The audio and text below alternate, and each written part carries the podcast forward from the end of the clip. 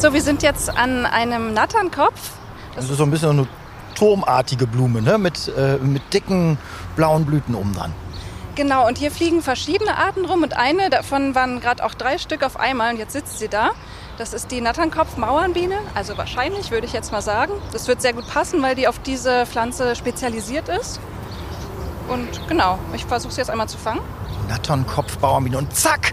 Aber wirklich, so, da, so schnell konnte man gar nicht gucken, wie die Sophie jetzt mit dem Kescher einmal durch die Luft gewirbelt hat und dann so nochmal hin und her, damit sich das oben verschließt und die Biene nicht abhaut. Und ist sie drin? Sie ist drin.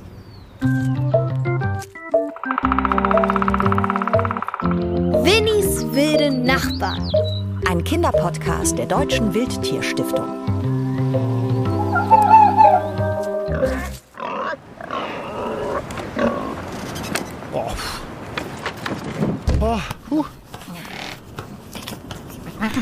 Winnie, meinst du nicht, es reicht langsam mit der Watte hier? Nein, ganz gemütlich soll es sein, so wie bei der Gartenwollbiene. Aber- die macht es in ihrem Nest super kuschelig für ihren Nachwuchs. Ah, Ich will's auch so gemütlich in unserem Baumhaus haben. Das ist doch kein Nest hier in der schiefen Eiche, sondern das ist unsere Wildtierforschungsstation. Aber okay, ich sage einfach schon mal Hallo, ich bin Hendrik und herzlich willkommen zu Folge 6 unseres Kinderpodcasts für die Deutsche Wildtierstiftung. Hallo, ich bin Winnie, das Eichhörnchen. Und wir Eichhörnchen lieben es kuschelig. So wie die Wollbiene. Und deswegen hab ich hier zu tun. Ja, dann mach du da mal erstmal, Winnie. Bei uns geht's heute um Wildbienen in der Stadt. Und eine davon ist die Gartenwollbiene. Ich treffe gleich äh, Sophie, die ist eine echte Bienenkennerin von der Deutschen Wildtierstiftung. Aber wir haben natürlich auch jemanden zu Gast hier bei uns in der schiefen Eiche, nämlich den Jonas. Hallo Jonas. Hallo Hendrik. Du hast was mitgebracht, Jonas. So ein Stück Holz mit Löchern drin. Was ist das? Das ist ein Bienenhotel. Das ist eigentlich ganz einfach zu bauen, habe ich selbst gemacht. Oh, mhm, gut. Oh lala, ein Hotel für die Bienen. Man muss erstmal nur die Rinde ab, Löcher rein, aushöhlen, fertig. Oh, super. Da sollte es aber auch ein bisschen gemütlicher sein, wenn das ein Hotel ist, oder? Kannst ja auch ein bisschen Watte reinstecken. Hier, nimm mal. Für die Wildbienengäste. Was ist das, was du da hast, Winnie? Na, Wattebäuschen. Habe ich da im Park aus dem Mülleimer gezogen. Ist aber noch ganz prima. Riech mal. Also ich bin mir wirklich nicht sicher, ob das das Richtige ist für so ein Wildbienenhotel. Wie heißt nochmal deine Freundin, diese, diese Wildbiene, die ihr Nest so auskleidet? Warte, äh, Gartenwollbiene. Gartenwollbiene, genau. Jonas, erklär doch nochmal, wofür die Bienen so ein Hotel überhaupt gebrauchen können. Zum Beispiel, wenn sie sich verloren haben, wenn sie eine Pause brauchen. Ja, und damit sie ihre Eier reinlegen können. Das benutzen die Wildbienen zum Nisten und zum Schutz. In der Stadt zum Beispiel, da gibt es vor allem die modernen Häuser, da sind nicht mehr solche Rillen und sowas, wo man, wo die Bienen ihre Eier und Unterschlupf hinmachen können und sein können. Ja, und deswegen gibt es halt auch immer nur weniger und Ah, das sieht aber auf jeden Fall ziemlich cool aus, dein Wildbienenhotel. Also wenn man so anschaut, kann man sich schon vorstellen, dass die da sehr, sehr gerne ihre Nester bauen, ihre Eier reinlegen. Aber weißt du, was ich mich gerade frage? Ich frage mich, was ist eigentlich der Unterschied zwischen Honigbienen und Wildbienen? Aha, Platz da! Das ist ein Fall für unsere Bugelmaschine. Da ist das ganze Wissen aus allen Tierbüchern gespeichert. Komm, Jonas, wir bugeln das. Sprich mal da rein. was ist der Unterschied zwischen Honigbienen und Wildbienen?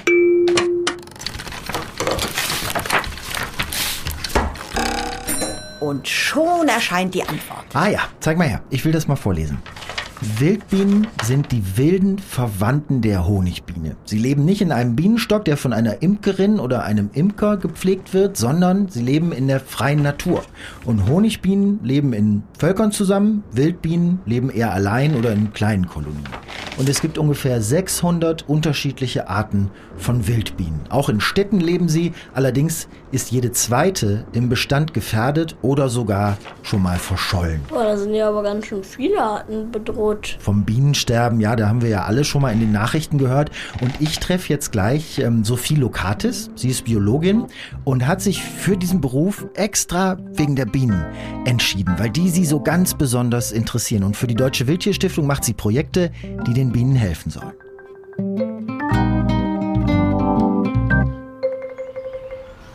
Hallo Sophie. Hallo Hendrik. Wir sitzen ja hier auf einer Wiese, zu der du mich herbestellt hast, in Dahlem. Das ist ein Stadtteil von Berlin. Der ist nicht direkt mitten in der Stadt, aber es ist immer noch ziemlich städtisch. Man hört vielleicht auch die Hauptstraße da vorne. Da fahren Busse lang, jede Menge Autos. Aber hier auf der Wiese, wo wir sitzen, ist das so ein wahres Idyll. Also man sieht da hinten lila, weiße, rote Farbtupfer, Blumen. Äh, Gras steht ein bisschen hoch, ein paar Bäume auch dazwischen. Ähm, warum fühlen sich denn die Bienen ausgerechnet hier so wohl? Ja, die Bienen sind jetzt gerade den ganzen Tag unterwegs und auf der Suche nach Blüten. Und ähm, jede Bienenart hat da so ihre eigenen Vorlieben und deswegen finden viele verschiedene äh, Wildbienenarten auf dieser Fläche gerade jeweils die Blüte, die sie suchen und ähm, fliegen die dann gezielt an. Aber das hat auch noch einen anderen Grund, warum du mich genau zu dieser Wiese bestellt hast. Es ist ja jetzt auch nicht irgendeine. Genau, es ist eine Fläche, die wir angelegt haben von dem Projekt, in dem ich arbeite. Das heißt, ähm, Berlin blüht auf, mehr Bienen für Berlin. Und bei diesem Projekt legen wir in der ganzen Stadt Blühflächen an, um mehr Blühpflanzen für Wildbienen und andere Insekten, die auf Blüten fliegen, ähm, in die Stadt zu bringen, gerade auch in die Innenstadt, aber auch in die Außenbereiche, ja, damit es einfach mehr Blüten gibt, weil auf Blüten finden die Bienen Futter für ihre Nachkommen. Und wir wollen uns heute der den Bienen ein bisschen nähern, aber die kann man ja, ja jetzt nicht ganz so einfach anschauen und sich denen nicht so ganz so einfach annähern. Deswegen bist du ziemlich gut ausgerüstet mit allen möglichen Sachen, die es uns ein bisschen leichter machen sollen. Zeig mir doch mal, was du alles dabei hast. Also ich habe ähm, mitgebracht ein, ein Insektennetz. Das ist, der besteht aus einem Stab, den man auch ein bisschen ausziehen kann. Und einem Sieht aus wie so eine grüne Angel, was die Sophie da auspackt. Wie so eine Teleskopangel. Und dann hier kommt das Netz. Das klappt gleich so auf. Das kann man so zusammenfalten. Ähm, und dann schraubt man das hier dran. Oh, cool. Hier ist so eine Schraube. Ein Kescher ist das, oder? Genau. Wenn man so möchte. Nur die Maschen sind viel feiner als bei so einem Fischkescher. Kann das genau, sein? Genau, die sind ganz fein, damit auch die Flügel nicht verletzt werden, wenn man die Bienen damit fängt. Dann haben wir ein, ähm, das nennt man Ex-House-Tor. Ex-House-Tor? Genau, das Klingt wie aus dem Actionfilm. ja, ähm, das ist ein, ähm, ein Plastikgefäß, an dem zwei Schläuche stecken. Und das funktioniert so ein bisschen wie ein kleiner Staubsauger, an dem, man, ähm, an dem ich jetzt sauge und den Sog erzeuge. Und damit kann ich dann Bienen, die in dem Netz sind, einsaugen. Okay, also eine kleine, ja, wie so eine kleine Plastikflasche und dann ein langer und ein kurzer grüner Schlauch, die da rausgucken. Und dann saugst du die Bienen an und dann, wenn du die aus Versehen in den Mund bekommst? Ähm, das kann nicht passieren, weil guck mal, hier ist, ich schraube mal den Deckel auf, da ist so ein kleines Netz rüber gespannt und deswegen landen die dann einfach im Gefäß und sind dann da drin. Jetzt musst du mir jetzt noch mal genauer erklären. Du saugst an dem einen Schlauch, an dem langen und durch den kurzen Schlauch gehen dann die Bienen da rein? Ähm, umgekehrt soll ich es dir vielleicht einfach mal zeigen. Oh ja, klasse, mach mal. Okay. Wo gehen wir hin? Also wir ähm, gehen jetzt einmal über die Wiese und gucken mal, was für Wildbienen da fliegen. Und ähm, das würd, ich würde die mit dem Kescher jetzt mal einfangen und dann gucken wir mal, welche, welche Gruppen dabei sind. Klasse, machen wir.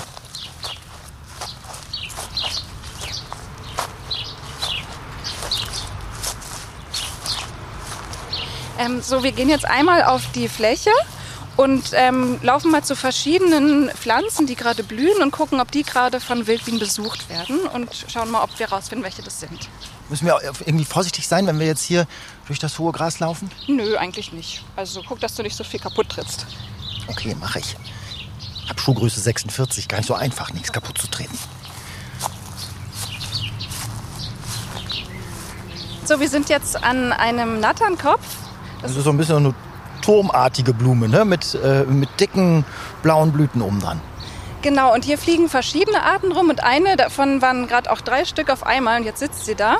Das ist die Natternkopf-Mauernbiene, also wahrscheinlich würde ich jetzt mal sagen. Das wird sehr gut passen, weil die auf diese Pflanze spezialisiert ist. Und genau, ich versuche sie jetzt einmal zu fangen. Natternkopf-Bauernbiene und zack!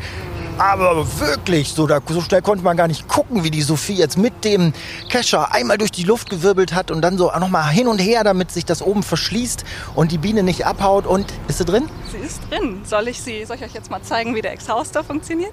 Ja, ich vermute mal, dass du mit dem die Biene jetzt aus dem Kescher saugst, gewissermaßen. Genau. Also, Biene im Kescher. Sophie nimmt den kurzen Schlauch von diesem Exhauster in den Mund, führt den langen in den Kescher rein, wo die Biene so ein bisschen wegläuft.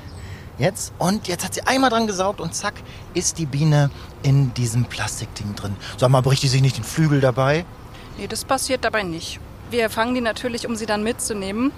Ähm, aber diese werde ich jetzt gleich wieder freilassen. Und du kannst jetzt ähm, durch dieses etwas milchige Plastikgefäß ähm, sehen, was das für eine ist? Nee, ich, das habe ich jetzt vorhin schon gesehen. Durch das Plastikgefäß sehe ich jetzt eigentlich nicht so viel. Also normalerweise benutzen wir diesen Exhauster, um gleich mehrere einzusaugen, ähm, wenn wir richtig Wildbienen sammeln oder wenn unsere Wildbienenexperten richtig sammeln gehen. Und da fangen die halt wirklich Dutzende Exemplare pro Keschergang. Und dann macht es auch plöpp, plöpp, plöpp in diesem Gefäß. Und dann ähm, am Ende werden die betäubt und mit nach Hause genommen und werden dann nochmal richtig nachbestimmt. Weil Wildbienenarten sind ähm, sehr schwierig so mit dem Auge im Feld zu bestimmen. Deswegen müssen die nochmal unter der Lupe genau angeschaut werden. Du hast mir jetzt von den Blüten erzählt und von den Pflanzen und was es hier alles auf dieser Wiese gibt, damit die Bienen sich wohlfühlen. Aber was brauchen die denn noch, damit die sagen, ja, ich bin gerne hier bei euch in der Stadt? Also was könnte ich zum Beispiel tun, um meinen Balkon oder meinen Garten oder so hier in Berlin ganz freundlich für die Wildbienen zu gestalten? Also Blüten brauchen sie auf jeden Fall. Das ist ähm, das Allerwichtigste, mehr Blüten in der Stadt zu haben, mehr, mehr Blüten, die auch von Wildbienen genutzt werden können. Und dann kann man ihnen noch helfen, indem man ihnen Nisthilfen zur Verfügung stellt. Und ihr habt vielleicht alle schon mal so ein Wildbienenhotel gesehen. Es gibt schon viele Arten, die jetzt diese Nisthilfe annehmen. Und man kann in Gärten ganz viel für Wildbienen tun. Und einige, einige Arten fühlen sich auch besonders in der Stadt und in Gärten wohl. Und eine davon ist die Gartenwollbiene. Die Gartenwollbiene, da hat mir meine Freundin Winnie, unser Eichhörnchen, von erzählt. Das ist eine, die wir eigentlich alle kennen wahrscheinlich, ne?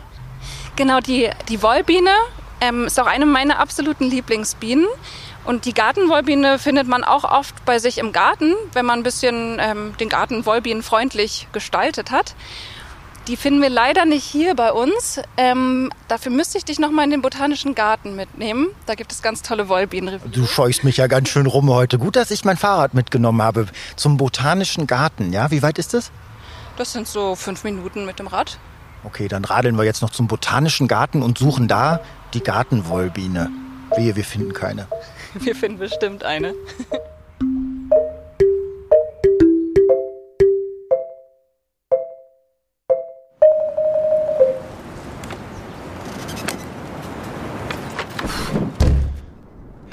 Hier schau mal, Winnie Jonas. Was ich euch mitgebracht habe, erkennt ihr das? Ähm, das sieht aus wie diese Pflanze, die wir auf dem Balkon haben. Ist das Salbei? Ja, das benutzt die Wollbiene nämlich, um ihr Nest auszukleiden. Was? Gar keine Watte? Aber Watte ist doch viel kuscheliger. Das fühlt sich tatsächlich irgendwie ein bisschen komisch an. Also nicht so wie so ein normales Blatt. Es hat irgendwelche Haare drauf. Weich, aber auch ein bisschen hart. Zeig mal. Geh mal her. Hm. Und diese Riesenblätter stopfen die in die Löcher? Nein, die Biene nimmt nur die Fasern, diese kleinen Härchen und nicht das ganze Blatt.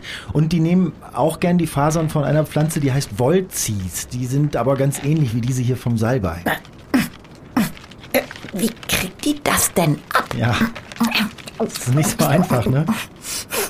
Ich habe Sophie das auch gefragt, die Wildbienenexpertin von der Deutschen Wildtierstiftung. Aber vorher wollte ich noch mal wissen, woher eigentlich dieser Name kommt, Gartenwollbiene.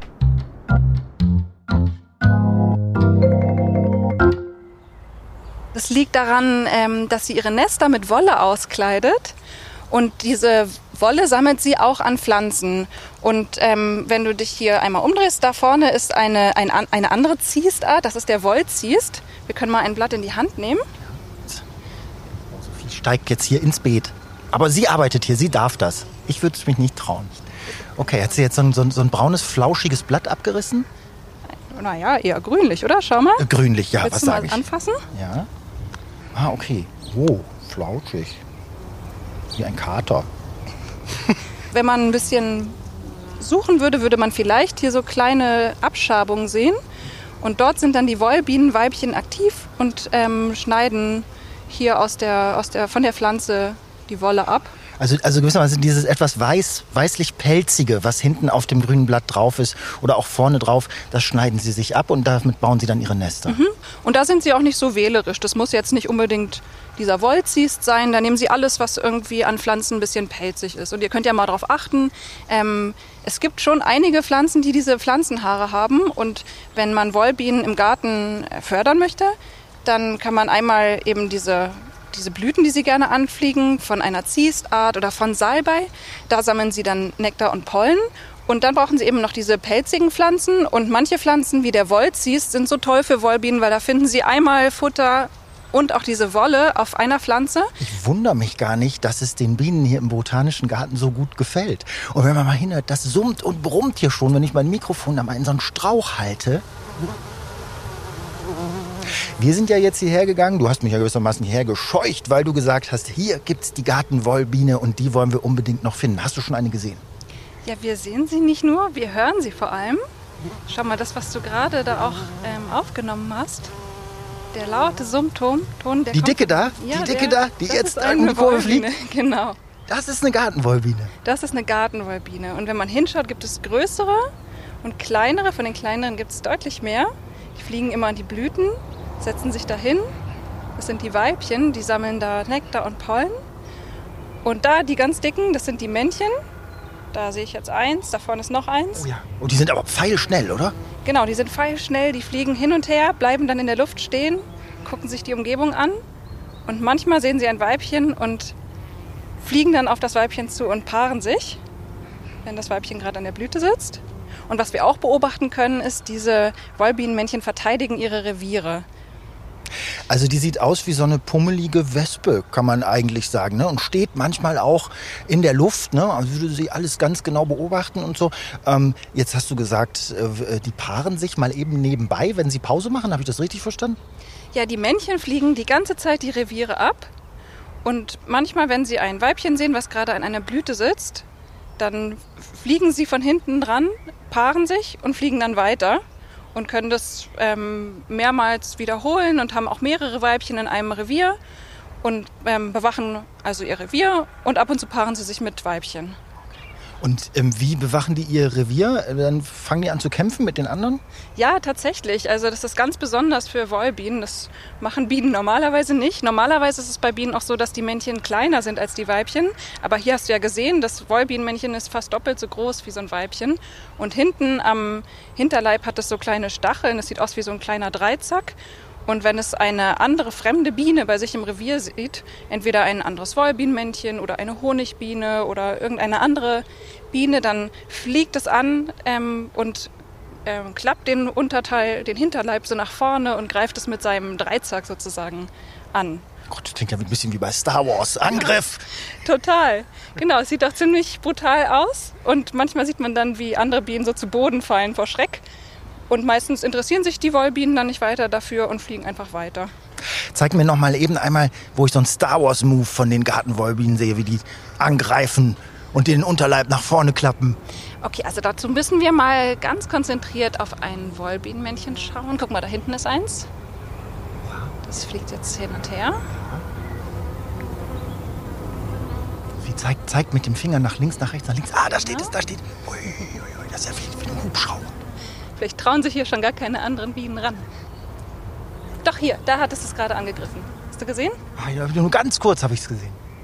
Also, eine andere Biene möchte man nicht sein, wenn das Gartenwollbienenmännchen ankommt und sauer ist. Auf keinen Fall. Das ist auch wirklich ein bisschen gefährlich, von einer, wenn man eine Biene ist, von einer Gartenwollbiene angegriffen zu werden. Als ich vorhin mein Mikrofon so in die Pflanze gehalten habe, da habe ich ehrlich gesagt ein kleines bisschen Angst, gehabt, weil ich dachte, ich mache das jetzt, weil ich will es unbedingt aufnehmen. Aber ein bisschen Angst, dass sie mich stechen, habe ich dann schon. Weil, also wie du das erzählst, wie die das Revier verteidigen, das könnte schon gefährlich werden, wenn sie wollen oder doch nicht. Also ich glaube nicht, dass so, eine, so ein Wollbienenmännchen dich als Konkurrenten erkennen würde. Insofern brauchst du dir da, glaube ich, keine Sorgen machen.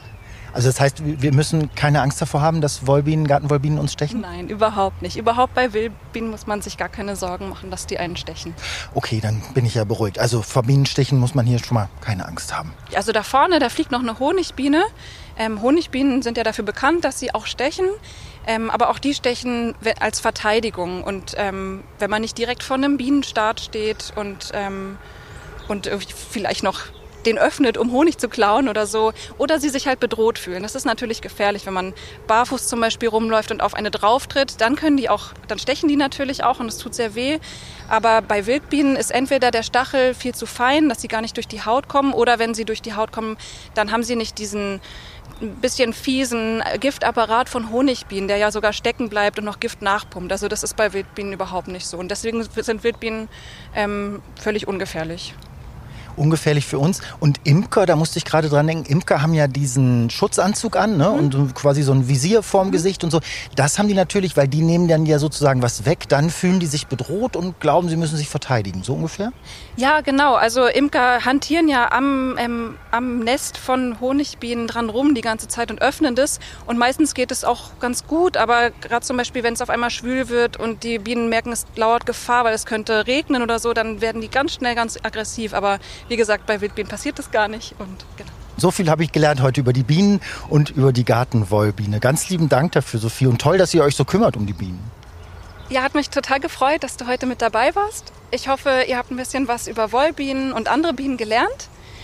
Wollbienen findet man, wie gesagt, überall in der Stadt, wo es einen schönen naturnahen Garten gibt mit den geeigneten Pflanzen. Und vielleicht erkennt ihr ja jetzt auch schon an der Verhaltensweise, dass es eine Wollbiene ist, wenn ihr demnächst durch so einen Garten geht.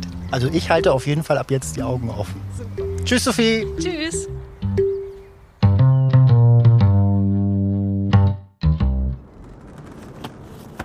Oh wow, hier ist ja inzwischen alles weiß voller Watte. Hab schon verstanden. Meine Watte fände die Wollbiene eher nicht so mega. Ja, und ehrlich gesagt sehe ich das auch so. Braucht ja keine hierher kommen. Ist eh mein Baumhaus. Winnie, du musst auch nicht gleich beleidigt sein. Ich finde, wir können noch mal bugeln. Also ich habe jetzt richtig Lust bekommen, selbst so ein, so ein Ding zu bauen, so ein Wildbienenhotel. Jonas, mag, magst du das noch mal machen? Wie baut man ein echtes Wildbienenhotel? Oh, da kommen gleich mehrere Blätter. Ja, warte, warte, warte, Winnie. Halt! Ich sehe schon. Stopp! Lass mich mal kurz. Die Maschine dampft schon. Ah, ja, das, das ist ganz schön viel. Also wird, glaube ich, eine etwas größere Aktion. Und ich würde mal sagen, die Deutsche Wildtierstiftung hat es schon super zusammengefasst, aber ich kann es jetzt nicht alles vorlesen hier. Ich würde sagen, wir verlinken euch das mal in den Show Notes. Dann kann jeder ganz in Ruhe selbst nachlesen, wie man ein richtig gutes Wildbienenhotel baut. Jonas, hier, schnapp du dir mal den Bohrer. Ich hole Holz. Ey, Henrik, ja, kannst du uns jetzt warte, mal mit dem Bohren hier helfen? Gleich. Ich, kann ich noch mal schnell Tschüss sagen und mich verabschieden hier von den Leuten. Also, wenn euch die Folge gefallen hat, dann abonniert uns doch sehr gerne auf eurer Podcast-App. Und wenn ihr Fragen zu Wildtieren habt, dann schreibt uns. Vielleicht habt ihr sogar schon mal eins fotografiert und dann schreibt uns auch. Und vor allen Dingen auch, wenn ihr ein Wildbienenhotel gebaut habt, würden wir uns tatsächlich freuen. Vielleicht nisten ja sogar Wildbienen drin und ihr habt Lust, uns ein Foto zu schicken. Sehr, sehr gerne macht das per E-Mail an podcast.deutschewildtierstiftung.de. Und vielleicht erzählt ihr euren Lehrerinnen oder Lehrern, dass sie einen Wildbienenbildungskoffer bei der Deutschen Wildtierstiftung ausleihen können, verlinken wir euch auch in den Show Notes, wie das geht. Und damit verabschieden wir uns hier aus der Zentrale in der schiefen Eiche und sagen bis bald, hoffentlich. Binny, Jonas, ja, die sind so vertieft, die hören gar nichts mehr. Also ich werde ihnen mal ein bisschen helfen. Bis bald dann, ihr Lieben. Tschüss. So, was ist denn jetzt? Wo, wo, wo? Was? Ohren oder Hämmern? Nein, das könnt ihr so doch nicht. Das müsst ihr völlig anders. Also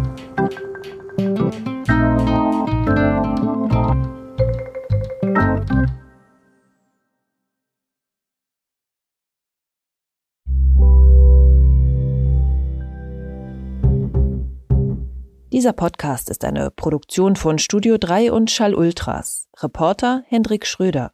Winnie Annette Frier. Produktion Christoph Schrag. Musik Tapani Gradmann. Redaktion und Skript Studio 3 Anna Bilger, Vanessa Löwel und Julia Riethammer.